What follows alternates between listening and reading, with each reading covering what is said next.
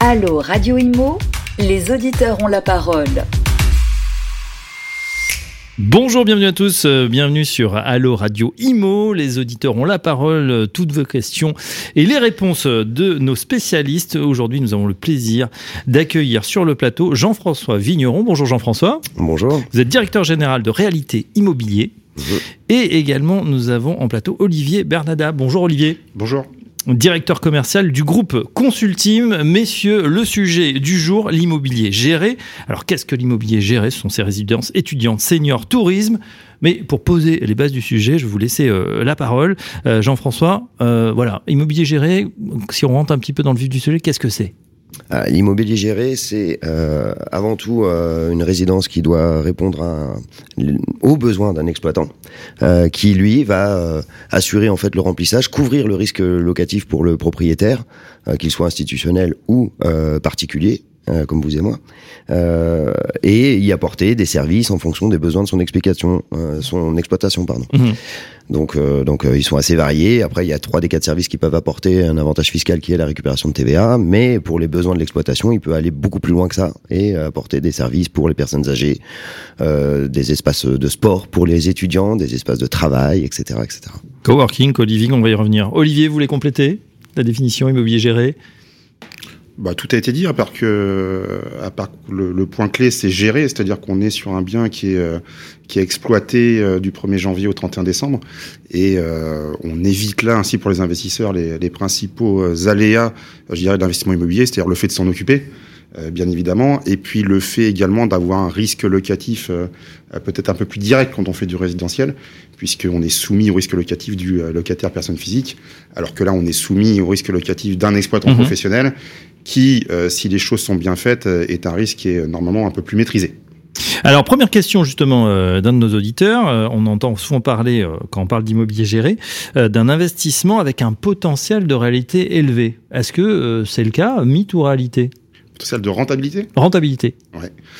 Alors, enfin, alors je, je, je, précise, je pense que l'auditeur veut dire peut-être plus élevé que ce qu'on rencontre par exemple en faisant l'immobilier classique pour résidence non gérée.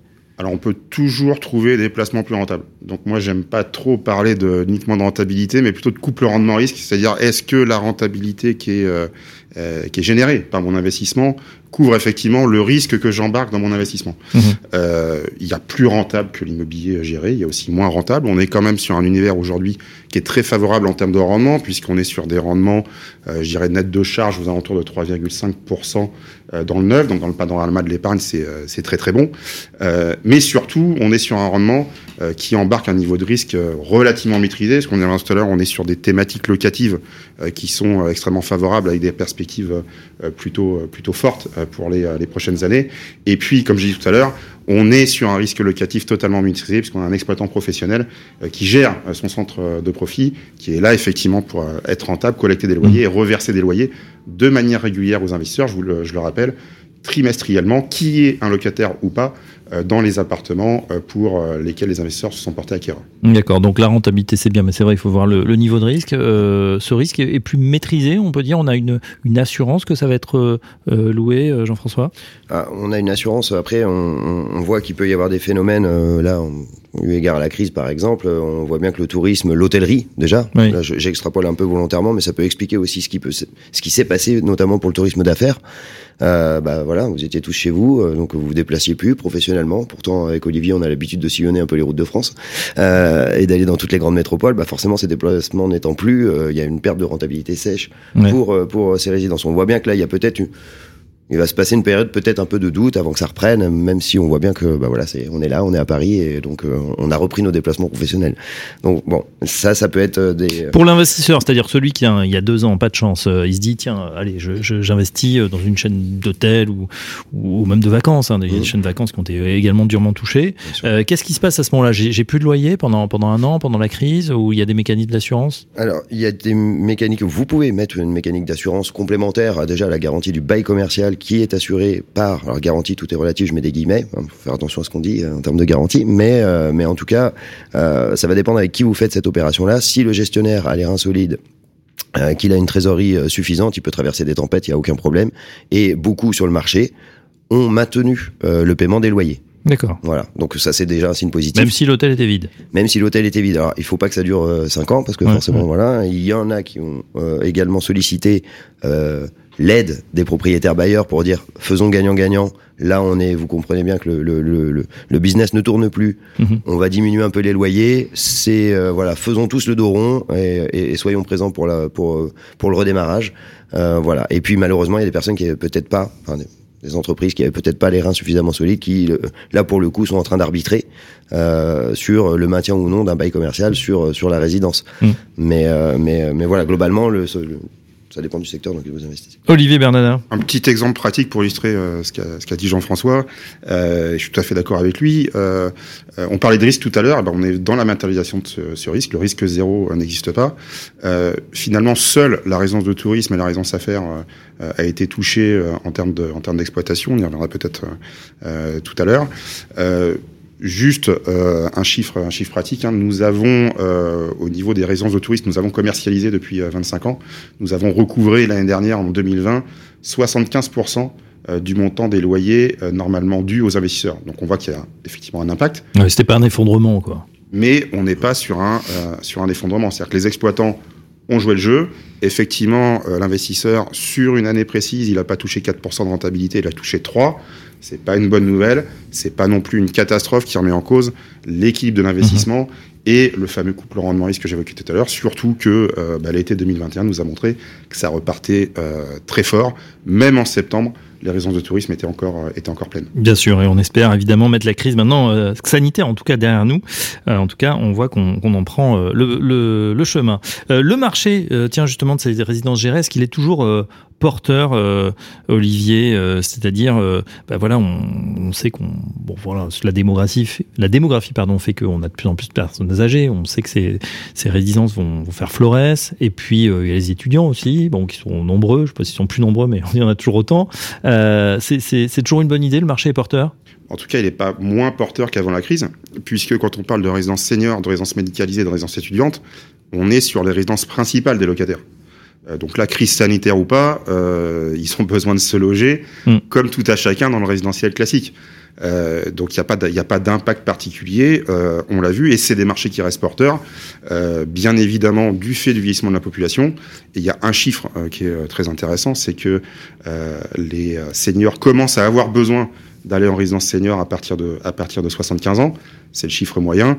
Bah, si vous prenez les baby boomers qui sont nés à partir de 1946 plus 75 ans, bah, c'est y est. 2021. Ouais. Euh, donc il n'y a pas besoin d'être expert en mathématiques pour euh, euh, prouver que le besoin aujourd'hui, il n'est pas en augmentation, il est euh, en explosion. Alors bien évidemment, derrière, il faut faire attention euh, aux emplacements, aux exploitants avec lesquels on travaille. Mais le marché sur le senior, la médicalisée, il est là, et sur l'étudiant, il était là avant la crise, il est toujours là après la crise. Ouais, une petite question euh, pratique là que, que je me pose, c'est euh, si euh, voilà, je décide de soit d'avoir tiens euh, d'investir résidence senior ou étudiant, l'un ou l'autre, est-ce que je contracte directement avec la personne, c'est-à-dire est-ce que j'ai le risque de l'étudiant qui va pas payer à un moment parce qu'il y a une difficulté ou du senior tiens tout à coup qui euh, je sais pas euh, refuse aussi, est-ce que ce risque est porté par moi ou, Non, ou le c'est un risque, contrat? le risque, on en revient à ce qu'on disait tout à l'heure. En fait, le risque va être porté par l'exploitant qui va vous garantir au travers de votre bail commercial. Lui, il fait son affaire en fait ensuite de son remplissage, de de- d'avoir cette démarche de séduction auprès des futurs usagers en fait de la résidence. Mhm. Euh, C'est à lui de filtrer finalement et c'est lui qui porte le risque. C'est à lui de filtrer et ça reste. euh, on, on revient sur un marché. euh, Je rejoins Olivier complètement. On est sur un marché qui est quasi traditionnel puisque l'usager qui va venir occuper la résidence euh, étudiante ou senior euh, bah, euh, recherche son appartement, va avoir un dépôt de garantie, euh, va bénéficier d'aide ou pas en fonction de son profil, etc. Donc c'est ça reste un, un logement on va dire traditionnel pour lequel le gestionnaire lui prendra des garanties directement auprès de l'usager avec son assurance aussi d'exploitation et autres, le propriétaire, lui, est complètement désengagé de cette, euh, cette partie-là.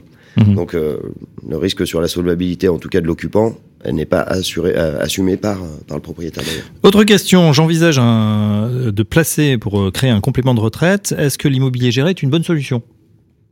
Bah, plus que jamais, je dirais que c'est une des meilleures solutions euh, dans le panorama de l'épargne, puisque euh, je vous rappelle qu'un des gros avantages de l'immobilier géré, c'est sa fiscalité et la capacité qu'a l'investisseur à générer de revenus sur le long terme non fiscalisés grâce à la pratique d'un amortissement euh, comptable. Ce qui veut dire que si je paye cash, eh bien j'ai des revenus euh, immédiats non fiscalisés qui peuvent être un, complément pour la, retraite immédiate. Euh, si euh, je fais un effet de levier bancaire, au terme de l'emprunt, je générerai des revenus nets de toute, de toute charge, également défiscalisés pendant, pendant un certain temps. Donc c'est un levier très intéressant pour générer des revenus complémentaires sur le long terme et donc faire face à la baisse de revenus lorsque je prendrai ma retraite. Mmh. Et euh, créer, augmenter son patrimoine du coup. Augmenter son patrimoine peut être un autre objectif. Euh, aller chercher de la rentabilité, du rendement, on l'a évoqué tout à l'heure. Euh, Aujourd'hui, euh, bah, quelqu'un qui a 100 000, 200 000 euros à placer en cash, il a diverses solutions, mais s'il veut pas embarquer trop de risques, eh ben, on va lui proposer dans l'environnement bancaire général des taux aujourd'hui qui sont pas forcément hyper sexy, surtout si on prend en compte l'inflation. L'avantage de l'immobilier géré, il est double, et de l'immobilier en général, il est double, c'est que d'une part, vous avez un rendement brut qui est plus intéressant, un rendement net qui est également intéressant grâce à la non-fiscalisation. Mm. Et je rappelle un élément très important, surtout avec l'actualité qu'on connaît aujourd'hui, c'est que ce rendement il est également net d'inflation, puisque les loyers sont revalorisés euh, au niveau de l'inflation. Et l'inflation, certains semblent dire qu'elle est de retour, et elle est très mauvaise euh, pour, euh, pour, les, pour les revenus du patrimoine. C'est vrai, pour l'instant on entend parler de cette nouvelle préoccupation. Euh, la fiscalité, on en dit un mot. Euh, J'ai entendu parler du régime LMP, LMNP. De quoi s'agit-il exactement? Bah, en fait, le statut de le, alors ce sont des, des- des barbarismes avec euh, beaucoup de, de, de langues qui fourchent à chaque fois qu'on utilise ces, ces lettres. euh, mais c'est le loi, la location meublée au sens large. Alors, on, parlait de résidence gérée, vous retrouvez de la location gérée, de la location meublée au sein de ces résidences gérées. Vous pouvez aussi être complètement à même de d'avoir un bien immobilier dans un centre-ville. L'emplacement, on en reparlera peut-être plus tard, mais c'est vrai que ça reste un des critères qu'il faut avoir en tête quand on fait un investissement immobilier, quel qu'il soit, résident géré ou non. Euh, et donc vous pouvez décider de le mettre en location meublée aussi. Donc ça c'est un statut euh, qui a deux variantes possibles, de la location meublée non professionnelle. Donc là il faut avoir moins de 23 000 euros de recettes euh, locatives sur votre actif ou vos actifs, parce qu'il peut y en avoir plusieurs. On en 23 000 euros sur un, un seul sur bien un an, ou sur, sur un sur an, bah, ça peut être bien. sur un seul bien. Si vous avez une villa exceptionnelle euh, C'est 2 000 Euh, euros, à peu près 2 000 euros par mois, 23 000 Voilà. euros. de, recettes, mais ça doit aussi, ce qui n'était pas forcément le cas avant, puisqu'on a ça fait quelques années qu'on est sur le marché du, du meublé avec Olivier, on a connu le le le le, le ou. Euh, et maintenant c'est et alors non et 50% il doit représenter plus de 50% euh, des revenus euh, du foyer si vous êtes en LMP. Donc je répète parce que là je vous ai mélangé deux statuts. Euh, désolé. Donc le LMNP, loueur meublé non professionnel, vous êtes en dessous de 23 000 euros, euros de, de recettes et moins de 50% de vos revenus globaux imposables. Et à l'inverse, en professionnel, euh, faut être euh, au-dessus de ces 23 000 et euh, représenter plus de 50% de vos recettes. Donc ça doit être votre recette principale. En fait. Des ordres de grandeur qui existent bien, non professionnels, effectivement, petit montant, complément de revenus, voilà, Mm. j'ai quelque chose, un petit, petite chose à louer. À côté, effectivement, professionnel, là, j'ai j'ai un patrimoine peut-être plus important que je mets à disposition. Tout à fait. Alors, on, a, on, a, on a un peu oublié le, le LMP en fait parce que euh, il est euh, aujourd'hui adapté à une population beaucoup plus faible en termes de, en termes de nombre, parce qu'il faut que ça soit le, le revenu principal. Mais c'est une solution qui reste, euh, je dirais même un oasis fiscal aujourd'hui.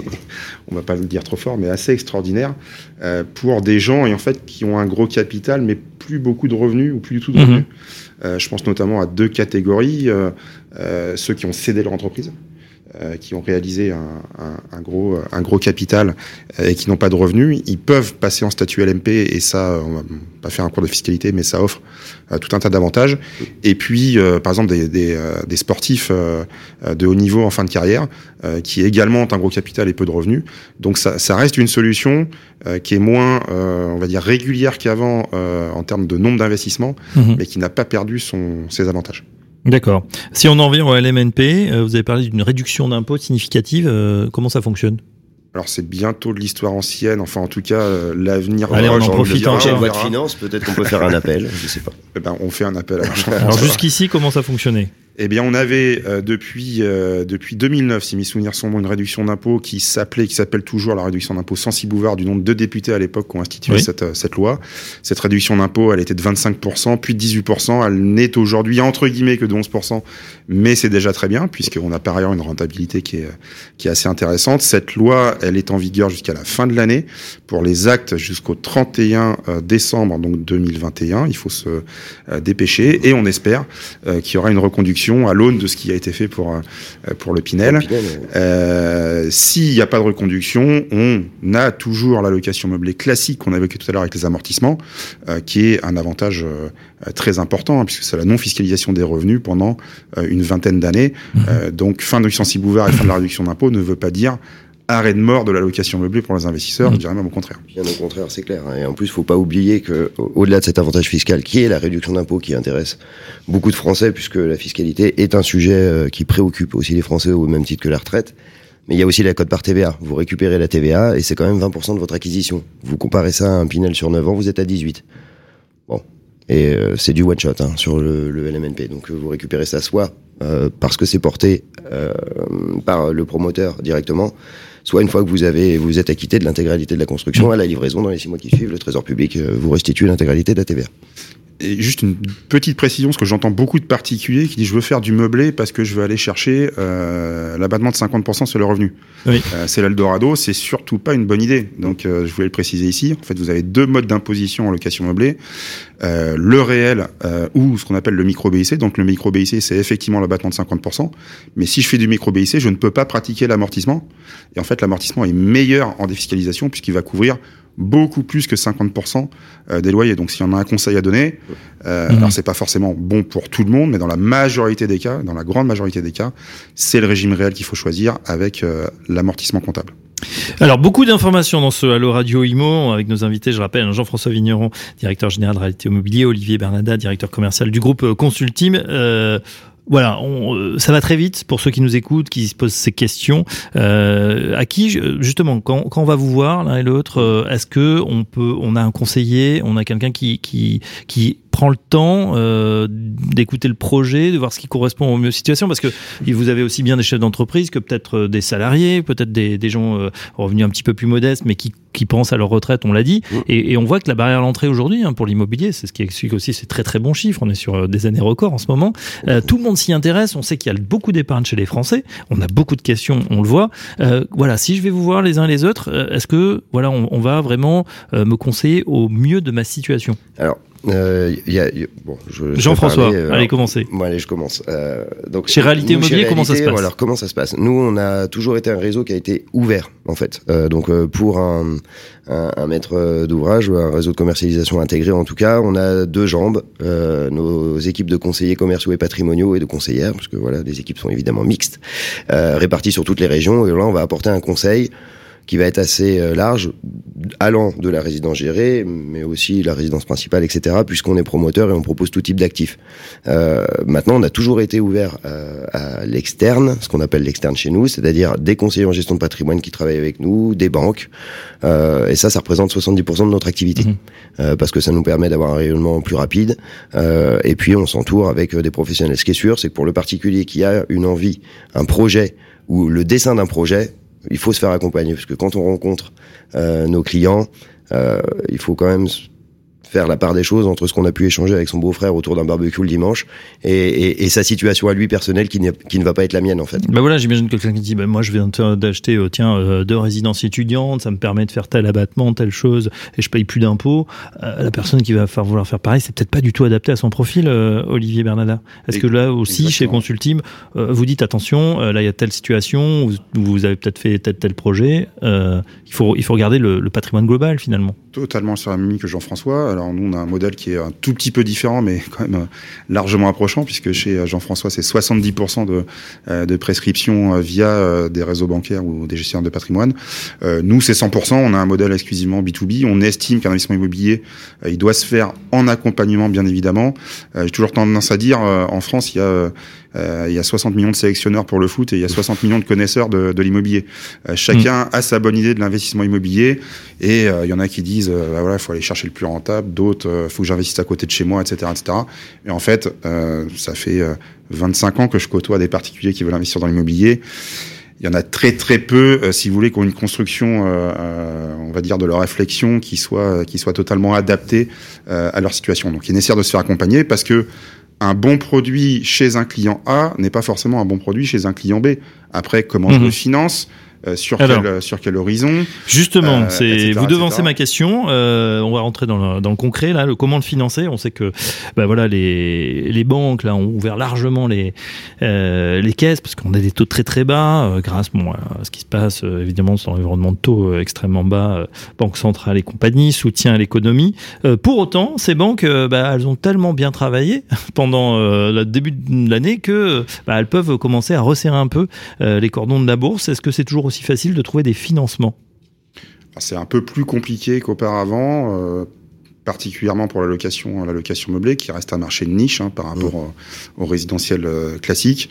Euh, en fait, aujourd'hui, s'il y a une grande tendance, euh, je dirais, à, sortir de tout ça, c'est la notion d'apport.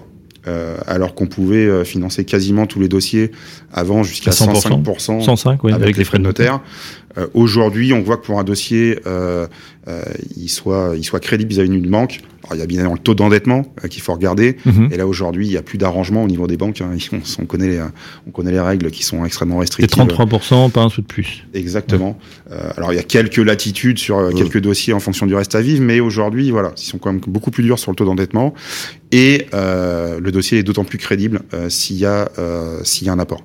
Donc ça, c'est ce qu'on défend vis-à-vis de nos clients. L'apport à minima des frais de notaire, idéalement 10 à 15 du montant de l'acquisition, ça permet quand même de faciliter les choses. Derek, le- de rendre le, le sourire à votre banquier, qui va peut-être faire passer euh, plus facilement le, le dossier. Euh, tiens, une question. euh, le prix des résidences, euh, des résidences pour le domaine principal, sont-ils plus chers que l'immobilier classique type Pinel? Les résidences principales et le Pinel? Oui, Ou le résident géré et le Pinel? Oui. Ouais. Sur les. Alors. Alors, faut comparer ce qui est comparable. Euh, faut parler, faut, faut parler d'une même ville, d'un même quartier et autres. Mais voilà, allez, on mais- prend même ville, même quartier. même Là, ville, vous même connaissez quartier. bien euh, le Grand Ouest, on va se mettre à Nantes ou dans les environs. eh, écoutez, euh, Euh, Est-ce qu'il y a un, un surcoût finalement de, de, de faire euh, un Pinel, euh, une opération comme ça euh, il y a forcément un surcoût. Il y a forcément un surcoût parce que quand vous prenez un immeuble traditionnel, vous allez voir euh, des T4, des T5, etc. Dans des appartements en résidence gérée, vous avez des tailles qui sont quand même un peu plus compactes pour les besoins de l'usage. Mm. Euh, parce que même dans des résidences seniors, vous avez des personnes qui vivent seules. Bon, nous, on est un peu particulier parce que Russe est, euh, est, est organisé avec de l'accompagnement senior pour vieillir ensemble. Donc, on a quand même beaucoup de couples qui viennent chez nous et pas mal de T3 en exploitation qui fonctionnent, mais c'est pas ce qui se vend le mieux. Mais néanmoins, il faut privilégier quand même l'usage. Euh, si je reviens sur cette notion-là, donc euh, de je vais éviter de partir dans les digressions, autrement on va rester longtemps ensemble aujourd'hui. Euh, ce coût de construction, plus vous faites des petites cellules, plus le coût de, co- le coût de construction augmente, Normal. ce qui est relativement logique. Néanmoins, euh, par le biais des leviers fiscaux dont on vient de parler, le fait d'acheter le bien hors taxe euh, et d'avoir euh, un rendement, puisqu'on en parlait tout à l'heure, on n'est pas plafonné, on n'est pas soumis au plafonnement d'un Pinel et autres, euh, l'écart de prix et la rentabilité, vous la retrouvez largement. Alors oui, on paye un peu plus cher, mais néanmoins, ce qu'il me restera à payer en tant que particulier entre le loyer et l'éventuel et le crédit euh, minoré de l'apport ou pas en fonction de son profil bancaire, parce que malheureusement ça marche aussi là-dessus, euh, sera moins important que sur du Pinel. Olivier, Oui, ce qu'on ce qu'on peut rajouter, c'est que ça coûte aussi plus cher, parce que dans un service, par définition, il y a aussi des parties euh, services, donc il y a une salle d'accueil, un restaurant, qu'il faut construire et qui sont injectés dans le prix. Mais Jean-François l'a très bien dit, je récupère la TVA, donc au final, Ouais. le prix de revient, c'est le hors-taxe. Et si je ramène mon prix hors-taxe au mètre carré, euh, on voit finalement qu'on est totalement en ligne par rapport au, au- au résidentiel classique et, euh, et au Pinel, grâce au, au truchement de la récupération de TVA. Mm. Euh, une autre question, euh, on demande tout simplement euh, que choisir en ce moment où on sait que le tourisme ou la résidence étudiante a beaucoup souffert de la crise. Euh, qu'est-ce que, qu'est-ce que- sur quoi vous orientez euh, les clients aujourd'hui? L'étudiant très peu souffert. de Oui, je voulais aussi tordre le cou. Voire à pas du tout. Bah, Les étudiants, non, mais ils étaient peut-être chez eux, ils sont rentrés, non, ils, ils sont restés en résidence. euh, Bah, euh, si vous voulez, moi je connais bien le marché de Nantais et je me suis intéressé et je suis allé visiter des résidences étudiantes à Nantes. En fait, les étudiants, ils sont rentrés chez leurs parents, mais ils ont surtout pas lâché leur appart. C'est ça. Parce que le mois de septembre vrai. suivant, ils voulaient le retrouver. Et Donc s'ils du le- coup, ils ont payé un an euh, sans, sans y habiter. Exactement. pour être Nous, sûr d'avoir on a leur place. recouvré 100% des Il y a loyers trop de tension sur la résidence sur le marché de l'étudiant. sur le marché. Il n'y a pas assez de logements, c'est hyper difficile pour un étudiant aujourd'hui d'aller se loger dans du logement traditionnel. On voit que les colocations ont même le vent en poupe, mais néanmoins, il n'y a pas assez de logements euh, disponibles à la location sur toutes les villes. Angers, il y a une tension énorme. Je crois que tous les ans, j'ai 5-10 personnes qui m'appellent pour Mm. savoir si je peux trouver un appartement disponible à Angers. Alors bon, on, on est à la construction, c'est différent, mais on essaie de faire jouer les réseaux, mais c'est hyper difficile. Très compliqué. Allez, il nous reste quelques minutes ensemble. Euh, les dangers, tiens, on parle euh, souvent euh, des problèmes de gestion avec les exploitants, ouais, qui défraient la chronique parfois, qui font faillite, qui partent. Une résidence sans exploitant, c'est souvent une catastrophe pour les investisseurs. Pas toujours. Que... Alors, expliquez-nous. il y a, des- il y a des toujours. opportunités. Alors déjà, euh, déjà un exploitant, un exploitant c'est un locataire. Donc au même titre que l'immobilier classique, bah, des fois il y a des locataires euh, qui partent, il y a des locataires qui ne payent pas. Et bah, là, on a aussi parfois des locataires qui partent euh, et qui ne payent pas. C'est euh, une exception. hein, je tiens quand même, euh, je tiens quand même à le, euh, à le rappeler. Ensuite, c'est un risque qu'on peut totalement, euh, euh, totalement maîtriser, euh, bien évidemment. Le plus important, c'est qu'on soit, c'est un peu technique, sur un centre de profit. Si l'exploitant il gagne de l'argent sur l'exploitation d'une résidence, il a aucun intérêt, bien évidemment, Bien sûr. euh, à partir. Euh, donc c'est toute une question de montage. C'est pour ça qu'il faut se faire accompagner, bien évidemment, sur euh, des typologies de résidences euh, qui sont bien définies. Par exemple, une résidence senior, c'est une thématique aujourd'hui intéressante. Mais une résidence senior qui est en hyper centre-ville ou une résidence senior qui est à 20 km du centre-ville, ça va pas du tout être le, niveau, le même niveau de risque en termes de, en termes de remplissage. Mhm. Donc c'est là où il faut avoir cette, euh, cette clé, euh, cette clé d'analyse. Pour terminer sur, euh, sur votre question, euh, une résidence sans exploitant, c'est pas forcément une catastrophe. Si je prends une résidence senior pour laquelle je fais l'acquisition d'un T2 en centre-ville, d'une ville comme, je sais pas, Nantes par exemple, puisqu'on connaît bien, euh, gestionnaire, exploitant ou pas, euh, ce T2, il conserve une valeur locative, une valeur immobilière, quoi qu'il arrive. Donc je dis pas que c'est une bonne nouvelle que l'exploitant un jour il s'en aille. Et encore une fois, c'est pas l'objectif, mais en tout cas, ça ne remettra pas en cause les qualités intrinsèques immobilières et locatives du bien. Euh, tiens, euh, quelqu'un qui euh, s'est engagé voilà pour ce programme, on, on peut revendre son, son bien. euh, Il y a un marché de l'occasion. Voilà, si on a sa résidence étudiante, sa je résidence que senior. là, vous avez un des spécialistes de la revente. Alors, Alors, nous, Olivier. on s'en occupe pas. Je vais laisser Olivier répondre. Bah, on- c'est un marché qui est totalement structuré aujourd'hui. Vous avez de grandes enseignes qui ont structuré ce marché-là. Alors, ce qui inquiète un petit peu les investisseurs, c'est que ils maîtrisent pas le sujet, puisqu'une résidence service, ça se revend pas à l'agence immobilière du coin. Euh, oui. C'est un marché de professionnels, mais un marché qui fonctionne très bien pour deux raisons principales. C'est qu'il y a une reconduction de l'avantage fiscal. C'est-à-dire l'acheteur en seconde main, il va pouvoir rebénéficier des mêmes avantages fiscaux que l'acheteur euh, en première main. Même s'il y a déjà eu un amortissement. euh, Exactement. D'accord. Donc en fait, il rachète pour les mêmes raisons que euh, dans le neuf. Deuxième raison, c'est qu'on a une demande d'investissement qui est supérieure à l'offre. On a une filiale au sein du groupe consulting qui s'appelle Up2S qui gère le marché secondaire. Euh, on a une stat qui est euh, implacable et qui porte sur un grand nombre de lots. C'est que le délai moyen de revente, donc le délai moyen entre la prise du mandat et la signature d'un compromis de vente, c'est sept semaines et demie. Donc c'est hyper Très court. rapide Ouais. parce que on a une demande d'investissement qui est forte. Très bien. Allez, une dernière question pour euh, Jean-François. On parle beaucoup de co-living, de résidence intergénérationnelle. Euh, quelles seront Est-ce que c'est des tendances que vous surveillez? Est-ce que c'est des tendances? Je vous demande de sortir la boule de cristal. Euh, Jean-François, Bah, c'est pas tout à fait une, boule de cristal, parce que je, je ra- je rappelle le positionnement réalité, on en a parlé un peu en off euh, tout à l'heure, mais euh, c'est deux jambes, la maîtrise d'ouvrage et la maîtrise d'usage. Et d'ailleurs, je vais mettre la maîtrise d'usage avant, parce qu'on on, on essaie de déterminer en fait une destination, un usage pour un Mhm. actif immobilier, et ensuite bâtir cet actif en fonction des besoins. On en revient à ce qu'on disait tout à l'heure. Ça paraît peut-être un peu de la sémantique et du marketing, mais néanmoins, ça a beaucoup de sens et, et- et ça change beaucoup de choses. On voit dans les évolutions, donc dans l'usage, euh, voilà, je vous, amènerai à aller regarder sur le site de réalité parce que vous verrez tous les usages, on en embarque beaucoup, de la restauration d'entreprise à la gestion de résidences euh, seniors, etc., à la création de pôles médicales et j'en passe et des meilleurs. Et on s'intéresse aussi euh, à, euh, au co-living, au coworking, mais là on va parler du co-living, au travers d'ailleurs de, de, de, de, notre résidence étudiante, parce qu'on voit bien qu'en fait les, les, les besoins euh, évoluent. Euh, Il y a énormément de personnes qui vivent seules. On parle des familles, on parle de, de, de, de- voilà des seniors qui vivent ensemble, qui vieillissent ensemble et mieux. Euh, mais il y a quand même euh, énormément de Français qui vivent tout seuls, donc qui n'ont pas les mêmes besoins et qui souffrent d'isolement aussi. Euh, et que ce soit des jeunes, des moins jeunes et des personnes euh, euh, seniors carrément. Et donc euh, il y a des modèles. On, a, on est en train, alors déjà de voir fleurir pas mal d'exploitants sur le sujet. C'est nouveau. Mais ça a du sens euh, pour nous. Donc on, est, on regarde plus qu'activement puisqu'on est en train de, de, de développer des projets euh, qui peut-être encore un peu tôt pour vous, vous en parler plus précisément. Mais là on va retrouver des cellules qui sont assez assez simples, c'est-à-dire euh, une pièce de vie relativement grande, des parties privatives Mhm. qui vont faire de 12 à 14 mètres carrés pour avoir son intimité avec euh, sanitaire, salle de bain indépendant, euh, et puis bénéficier d'un espace de vie qui est beaucoup plus grand que ce qu'on pourrait se payer seul euh, ou louer seul, euh, et, euh, et participer, voilà, et, de, et, de- et en tout cas essayer de casser un peu cet isolement dont on souffre euh, au quotidien. La seule solution, enfin la seule chose que l'on voit aussi, parce qu'il faut il faut qu'il y ait une réalité économique dans tout ça, euh, c'est que pour porter un actif euh, qui va faire 100, 150 mètres carrés, euh, quand on est particulier, ça Pas réduit le champ des possibles. Euh, c'est pas la chambre- c'est pas l'appartement étudiant de, quat- de- à 80 000 euros qu'on peut acheter hors taxe évidemment, Euh, mais euh, il faut garder espoir parce qu'on est en train de regarder de très près comment on peut trouver un modèle économique pour permettre à des particuliers comme vous et moi d'acheter et de participer économiquement à ce type euh, de, de portage d'actifs. Ben voilà, des tendances donc à, à suivre effectivement, euh, co-living euh, et puis euh, tout ce qui est intergénérationnel, c'est vrai que ça, ça le vent en poupe et puis euh, cette crise sanitaire aussi, elle fait évoluer les modèles. En tout cas, un grand merci à nos deux invités euh, et à toutes vos questions. Euh, Jean-François Vigneron, merci du directeur général de Réalité Immobilier, le site internet réalité.com. Exact. Voilà, Merci. pour en savoir un petit peu plus. Olivier Merdana, merci. Vous êtes directeur euh, commercial, je rappelle, de groupe Consultim. Consultim, l'investissement en mouvement, consultim.com. Donc pour tous euh, vos clients B2B, donc conseillers en gestion de patrimoine. Exactement. Merci euh, messieurs, c'était très clair. On se retrouve très prochainement pour un nouveau numéro de Allo Radio Imo. Allô Radio Imo Posez vos questions à nos experts sur les réseaux sociaux, à réécouter et à télécharger sur le site radio.imo et sur toutes vos plateformes d'écoute habituelles.